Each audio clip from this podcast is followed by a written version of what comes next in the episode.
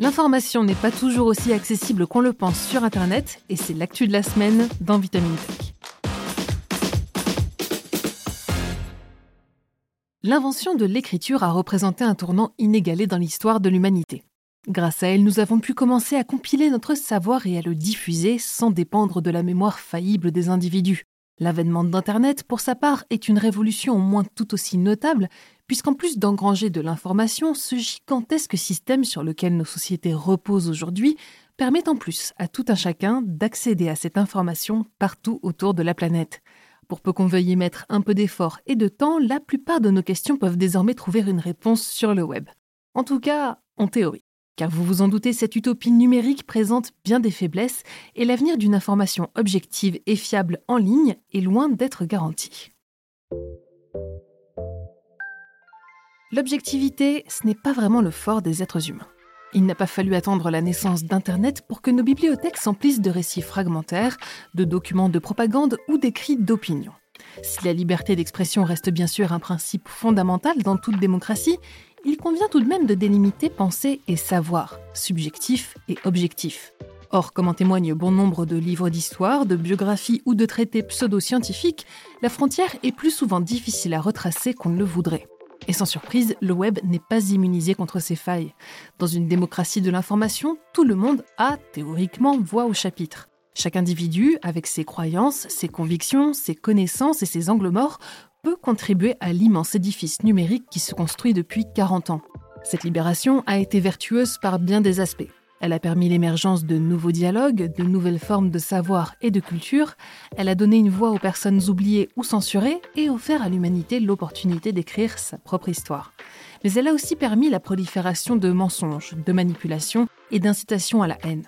En l'absence de garde-fous, tout discours peut être présenté comme une information objective et se répandre à une vitesse phénoménale, boosté par des utilisateurs naïfs ou complices et des algorithmes visant à captiver votre attention coûte que coûte. La première menace qui plane sur Internet, c'est donc ces internautes. Alors petit conseil, pour ne pas contribuer à cette confusion collective, n'hésitez pas à bien vérifier l'authenticité d'une information avant de la publier ou de la relayer. Ou même tout simplement avant de la stocker dans votre cerveau. Et si vous partagez une opinion, ayez l'honnêteté de bien le signaler. Même avec ces pratiques en place, nous sommes encore loin d'être au bout de nos peines, car une nouvelle tempête bien plus imprévisible se dresse devant le web, l'intelligence artificielle. L'explosion des IA génératives l'année dernière l'a bien démontré, nous sommes en train d'entrer dans une nouvelle ère où le vrai risque d'être de plus en plus difficile à démêler du faux deepfake audio et vidéo, génération d'images photoréalistes, chatbots qui hallucinent des informations plus ou moins vraisemblables, dénués de tout compas éthique ou même d'une véritable compréhension de la façon dont se structure le savoir, les IA brouillent toujours plus les limites du réel. Et tandis que les chercheurs continuent de peaufiner leurs algorithmes en leur donnant tous les outils pour mieux tromper notre perception, la législation sur le sujet est peine à suivre. De nombreux experts ont déjà tiré la sonnette d'alarme quant au risque de désinformation, volontaire ou non, mais également d'ingénierie sociale, c'est-à-dire de manipulation à des fins d'escroquerie. L'avenir nous dira s'il y a à tuer pour de bon la démocratie de l'information, mais en attendant, redoublez de vigilance en ligne, en particulier si quelque chose vous semble captivant. Si la désinformation présente déjà des risques conséquents lorsqu'elle est pratiquée de manière accidentelle ou à un niveau individuel, elle devient d'autant plus dangereuse lorsqu'elle s'inscrit dans un programme de propagande systématisé. Médias et industries disposent chacun de moyens conséquents pour supprimer des vérités dérangeantes ou diffuser massivement une vision biaisée de la réalité. Et bien entendu, on atteint le paroxysme de cette pratique avec des univers contrôlés par les gouvernements comme le ChinaNet ou le RuNet, respectivement les versions chinoises et russes d'Internet. Chacune présente à l'utilisateur un écosystème bridé, bannissant un nombre plus ou moins important de sources d'échanges et d'informations et poussant évidemment en parallèle leur idéologie nationaliste. En Chine, pas de BBC, de Facebook, de YouTube ni de WhatsApp, tout comme en Iran par exemple. On s'informe auprès de médias contrôlés et censurés par le département central de la propagande, et les réseaux sociaux comme Weibo sont passés au peigne fin pour détecter les dissidents. Plus récemment, plus exactement ce lundi, la Russie a lancé sa propre version de Wikipédia, RuWiki. Son objectif, lutter contre la désinformation. Vous ne pouvez pas me voir, mais j'insiste bien sur le fait que ce mot est à entendre entre guillemets, qui circulerait sur la guerre russe en Ukraine, par exemple.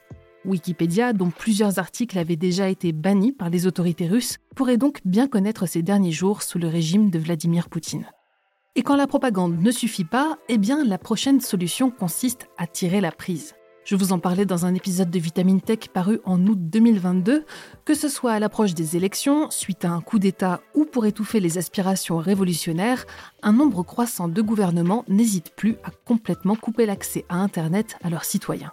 Ce début d'année, ce sont les habitants du Pakistan qui ont dû faire face à plusieurs perturbations sur le web, alors que le Premier ministre Imran Khan prépare le lancement de sa campagne électorale.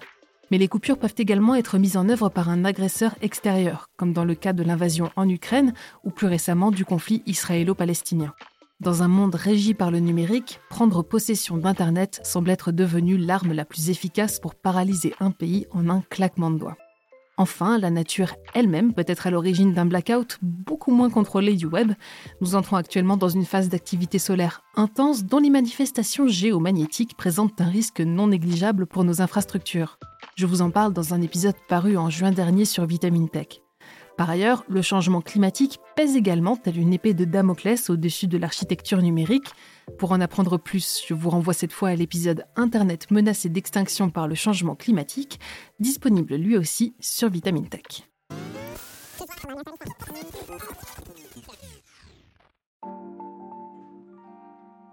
Terminons avec la dernière menace, celle-ci plus récente, ou du moins qui risque de s'intensifier en 2024, l'effondrement des cookies tiers.